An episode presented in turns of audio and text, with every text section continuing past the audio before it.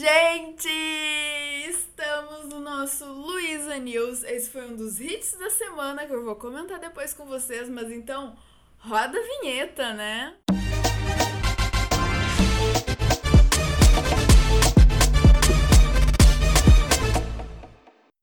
Olá, olá! Então sejam todos muito bem-vindos a mais uma edição do nosso Luiza News. Já estamos no nosso quarto episódio. Olha só, gente! Muito feliz por ter todos vocês aqui comigo, né? Sempre me acompanhando. Tô recebendo ótimos feedbacks e tô muito feliz e muito grata por isso.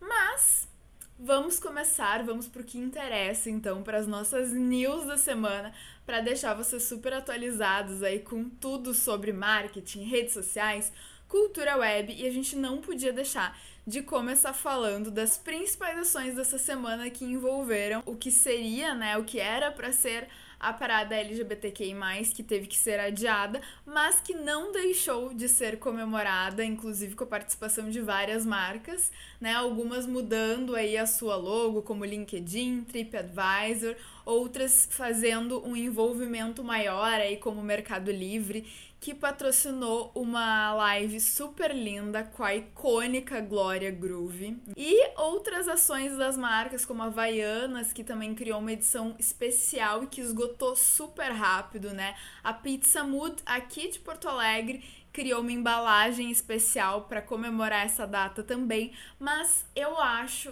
que a principal ação de todas foi a ação do Burger King, que eu não poderia deixar de vir aqui comentar no nosso Luiza News, que foi incrível, porque eles simplesmente transformaram ódio em amor, né? Quem não conhece aquele já famoso quem lacra não lucra, e aí eles resolveram realmente quem lacra não lucra, então todos os lucros das vendas no dia 28 de junho, que é o dia do orgulho, foram para ONGs destinadas aí à causa LGBTQI+. Então, assim, foi uma ação incrível. Deu um mega buzz pra marca no Twitter, no Instagram, muita gente comentando. E realmente tem tudo a ver com a causa, né, que a marca já se posiciona. Então, além de a gente lembrar aí amor, respeito ao próximo, essa é uma data muito importante para que as marcas que querem realmente levantar a bandeira da causa tenham essa vivência, né? E não simplesmente ali mudar as cores do logo, mas não fazer nada efetivamente nas suas ações internas, né? Ou com seus clientes, enfim. Então, essa foi uma ação super legal aí que o BK nos proporcionou. Mas temos muitas news para comentar, então vamos seguir o baile, porque uma delas tem relação com uma pressão mundial que o Facebook vem sofrendo aí para se posicionar e para implementar ferramentas para acabar com o discurso de ódio na sua plataforma. Então, o Stop Hate for Profit, né, que é o pare com o ódio pelo lucro, é um movimento aí que já vem engajando diversas marcas e o movimento ganhou bastante força quando a Unilever resolveu aderir, mas a gente já tem aí Ben Jerry's, Patagonia, The North Face, que são várias empresas grandes aí aderindo a esse movimento de boicote aos anúncios no Facebook. Então, nesse final de semana, o tio Zuki ficou alguns bilhões mais pobre e perdeu aí cerca de 8,3% nos valores das suas ações do Facebook por conta desse boicote mundial aí, fazendo uma pressão para que o Facebook comece a ter maior controle dessas questões relativas a discurso de ódio, né, que são realmente muito graves.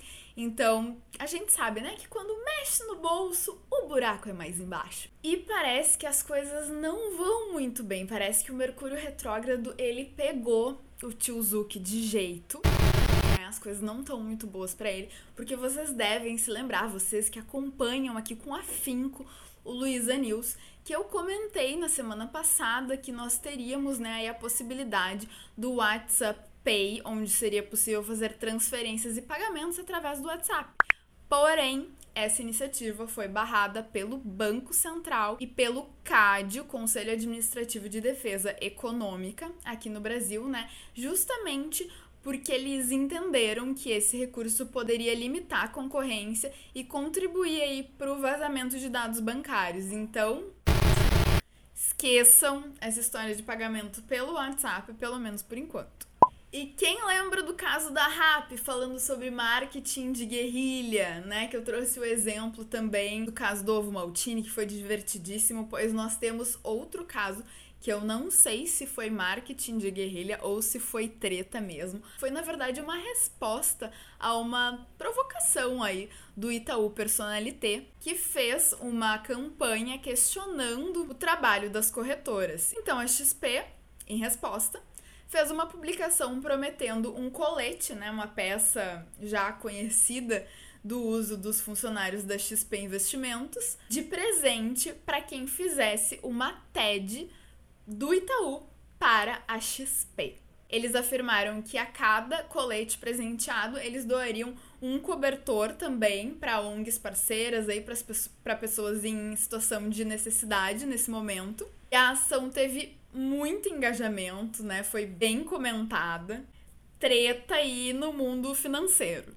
E agora vamos falar de marketing, principalmente de influencer marketing, que vocês sabem que eu adoro, com a iniciativa aí das americanas de promover lives de review de produto com influenciadores. O projeto tem a curadoria da Camila Coutinho, que foi quem começou a primeira live na quinta-feira passada, dia 25. E é como se fosse uma chancela ao produto, né? A marca vai contratar aí influenciadores que já tenham bastante conhecimento naquela específica categoria e esse influenciador então vai agregar valor à marca, trazendo toda a sua expertise, né, experimentando o produto, fazendo toda essa demonstração. Eles vão começar com a área de beleza, mas depois o projeto é expandir para as áreas de decoração e esportes também. Também na área de influência digital, tem um outro projeto muito bacana chamado Favela Digital, que foi lançado aí, já conta com parceiros como Uber, PicPay e o Facebook, onde micro-influenciadores das comunidades podem se inscrever tendo mais de mil seguidores, perfil comercial e sendo um produtor de conteúdo para fazer aí os publis segmentados para as comunidades. Então achei uma iniciativa muito bacana que dá voz às comunidades e que principalmente entende que as periferias precisam ter mais representatividade também no meio da influência digital. Então achei assim, ó.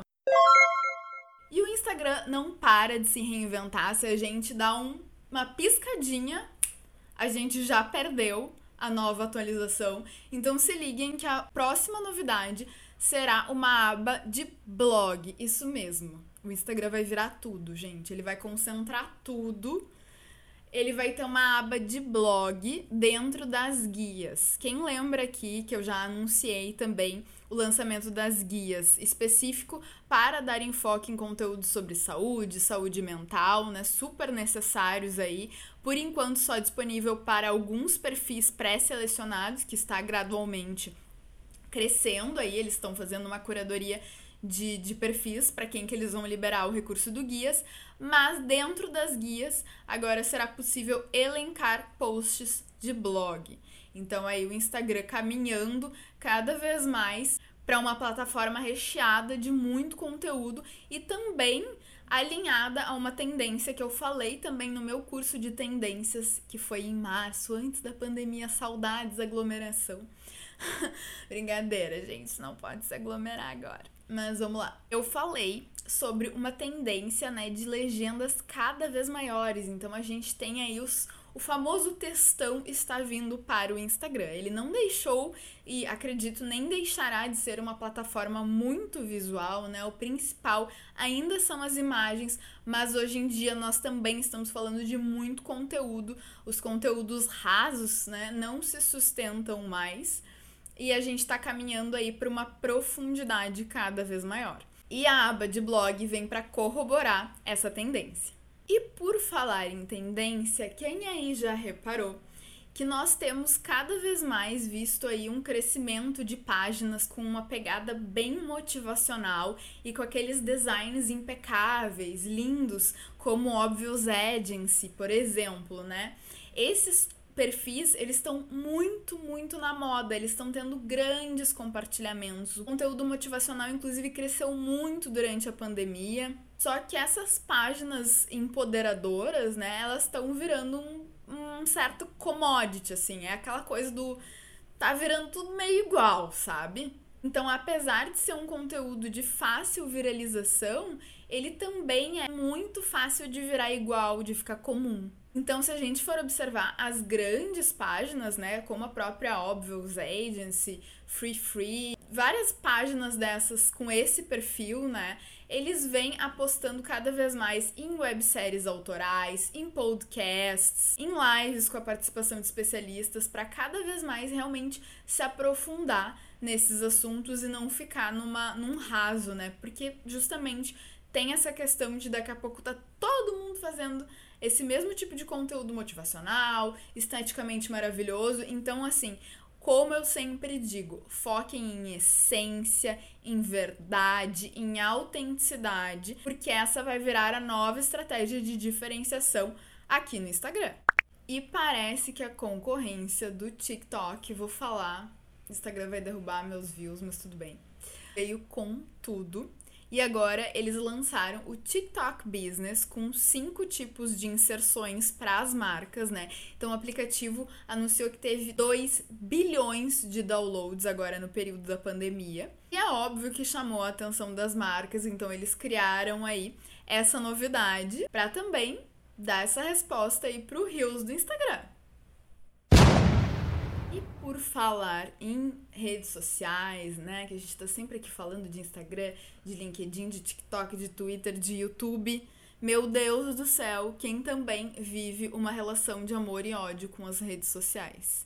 Sim, gente, é muito bom consumir conteúdo, é muito legal ajudar as pessoas, mas cada vez mais a gente tem que cuidar para não ficar consumido por isso né? Inclusive eu dei várias dicas na minha última live de como que vocês podem tornar o processo de criação de conteúdo algo mais natural e simples no dia a dia de vocês, mas ainda assim é preciso ter cuidado. Então, se a gente for observar os grandes criadores de conteúdo, né, exemplo do The Look, por exemplo, que anunciou que não vai mais postar nos finais de semana.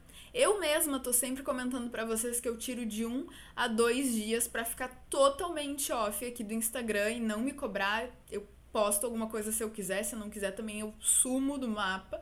Tem dias que a gente precisa realmente sumir, apenas desaparecer. Mas por que que isso acontece, né? Como eu já falei para vocês em um vídeo no meu IGTV sobre o FOMO, né, o Fear of Missing Out, e sobre as estratégias que as redes sociais utilizam para nos tornar realmente viciados em ficar presos aqui nas redes sociais. Então, essas empresas todas, elas trabalham com a economia da atenção. Quanto mais tempo a gente fica dentro do aplicativo, melhor para elas. Só que esse vício faz a gente se sentir improdutivo, faz a gente sentir que a gente está perdendo um pouco da nossa vida para estar tá apenas rolando um feed. Então eu vi uma matéria da Vogue que falava sobre um livro chamado Minimalismo Digital que eu já encomendei para ler, porque eu preciso ler esse livro. Não sei como é que vocês se sentem em relação a isso, mas eu vejo esse como sendo um movimento sabe? Então, assim, a gente fala hoje muito sobre transmídia, né? Sobre estar em todas as redes sociais, ter um site, ter uma presença digital relevante em todos os lugares possíveis e imagináveis. Mas isso não é humano. Se tu não tiver uma equipe, né, para tocar todas e gerenciar todo esse conteúdo em todos esses outros lugares, acaba sendo sim muito puxado, muito complicado. Então, para que seja saudável esse processo de produção de conteúdo, nós temos que ter muito cuidado. E aí eu achei muito interessante esse movimento aí do minimalismo digital e fiquei bem curiosa para ler o livro, tanto é que já encomendei. E vocês, o que pensam sobre o assunto? Será que estamos vivendo ou estamos apenas vivendo para postar ou apenas tendo uma vida digital? O que, que será que vocês pensam sobre o assunto? Vamos conversar sobre isso? E se antes nós falávamos sobre o fear of missing out, né, o FOMO, agora nós talvez venhamos a viver o fogo, que é o Fear of Going Out, ou seja, o medo de sair de casa. Então vamos agora para o nosso quadro de comportamento do consumidor, que depois ainda tem hits e flops. Hoje eu nem vou colocar os óculos, vou direto ao assunto do estudo da For Life, que revela que apenas 19% das pessoas voltariam a frequentar estabelecimentos físicos após a pandemia. Gente, dado preocupante aí.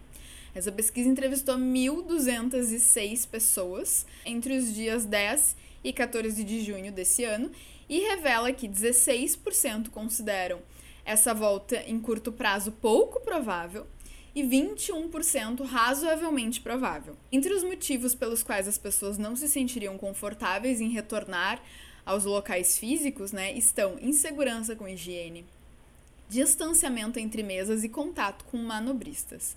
Já entre as razões que fariam as pessoas voltarem a frequentar esses comércios, então, comércios, fiquem atentos nesse ponto. Saber todas as medidas de prevenção adotadas pelo estabelecimento, então 78 pessoas disseram que isso é importante para elas. 50% disseram que é importante ter mesas ao ar livre. E a pesquisa ainda indicou que 62% das pessoas consideram a distância entre as mesas extremamente importante ao decidir visitar um restaurante. Então, como diz meu pai, agora o teu produto e o teu serviço principal precisam ser segurança. Mas chega de papo sério por aqui que eu sei que o que vocês estão esperando são os hits e flops da semana. Então, bora pros flops. Por falar em segurança, o primeiro flop que eu quero comentar aqui com vocês é Beto Carreiro lotado. Quem viu essa notícia? Pois é, gente. Saíram várias fotos na mídia mostrando uma arquibancada lotada, todo mundo sem máscara. E aí o próprio parque veio a público mostrar imagens de outro ângulo que supostamente demonstravam que as pessoas não estavam aglomeradas. É claro que existem os dois lados da questão, que o parque pode estar tendo outros cuidados, fazendo temperatura, disponibilizando álcool gel, mas é uma situação muito complicada. Então achei o posicionamento deles um pouco afrontoso nas redes sociais. Acredito que o Beto Carreiro poderia ter N maneiras mais interessantes de comprovar que está realmente tomando as medidas adequadas, está protegendo os seus clientes. Eles estão num momento onde é preciso provar esse tipo de coisa. E uma foto com uma legenda aí afrontosa ao questionamento das políticas de distanciamento que estão sendo adotadas dentro do parque, eu achei um pouco pesado para a imagem do parque. O outro flop que eu não poderia deixar de comentar aqui foram as pessoas nonsense total, para não dizer mal educadas e coisa pior, usando os stickers de Pride para ter mais alcance nos seus stories.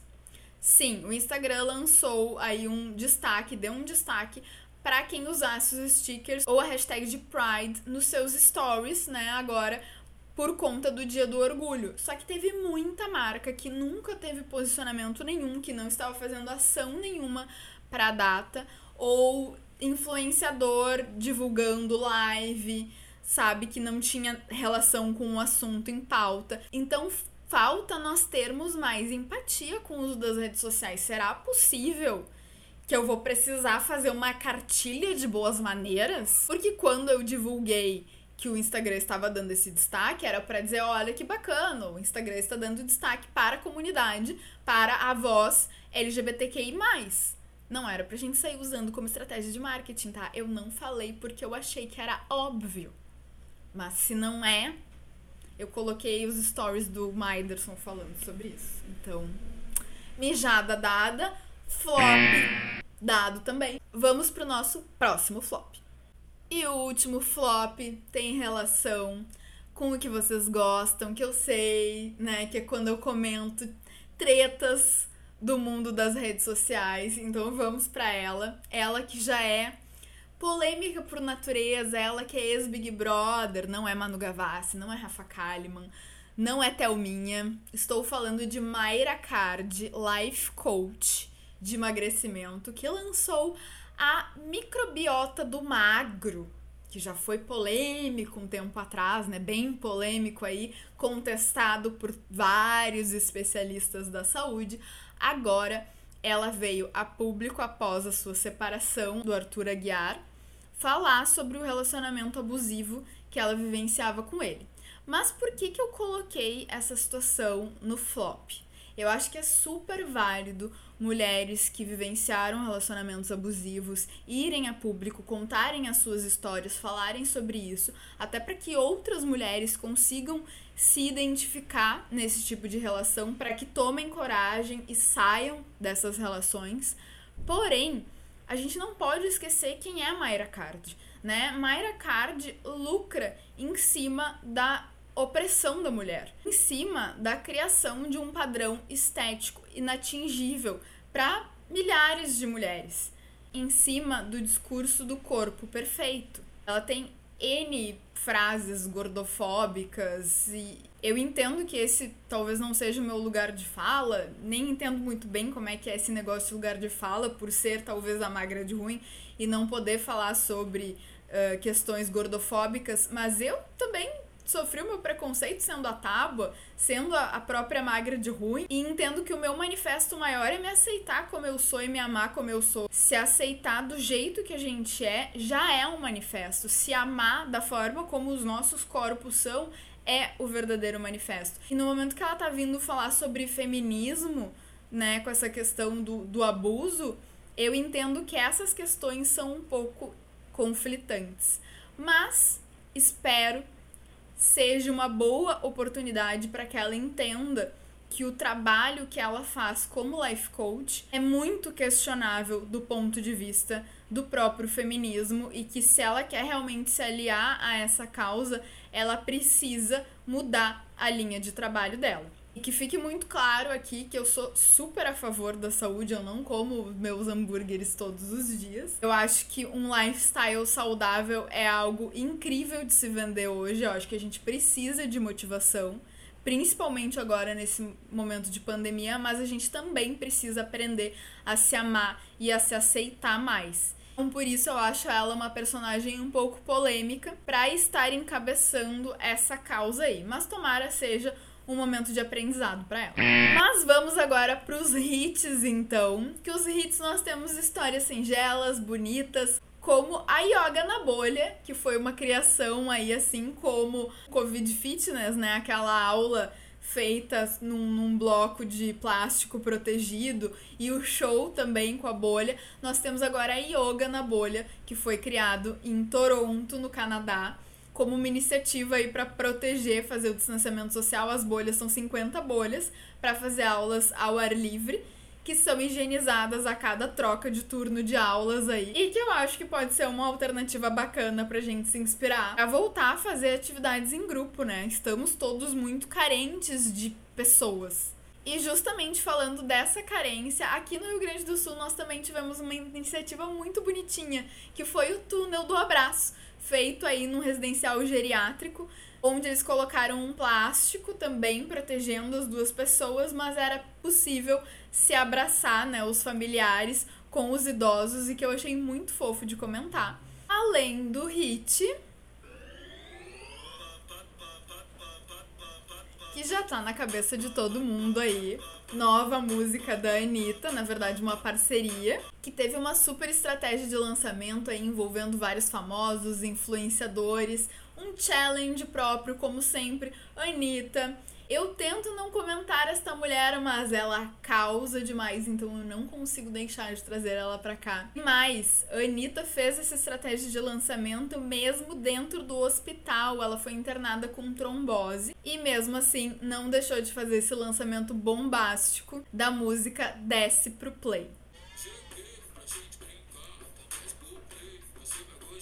E essas foram as nossas Luísa News dessa semana. Espero que vocês tenham gostado e vejo vocês na semana que vem com mais notícias do mundo do marketing, cultura web, redes sociais e todas as tretas, hits e flops clássicos da semana. Um beijo e boa semana para vocês.